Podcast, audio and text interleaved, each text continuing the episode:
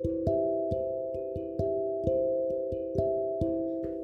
meu nome é Enzo. Hoje eu vou falar sobre um órgão do sistema digestório.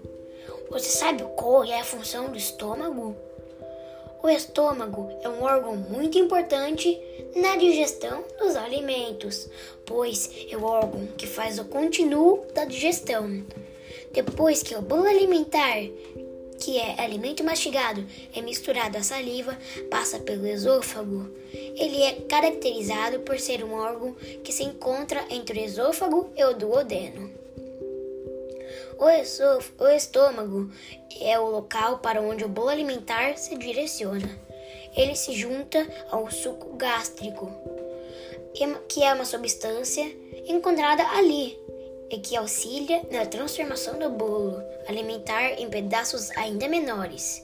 Depois disso, ele passa a ser chamado de quimo. Depois do estômago, o quimo vai para o intestino delgado. Lá ele é misturado ao suco pancreático, que é feito no pâncreas, a bile, que é a vinha do fígado, e ao suco entérico do próprio intestino.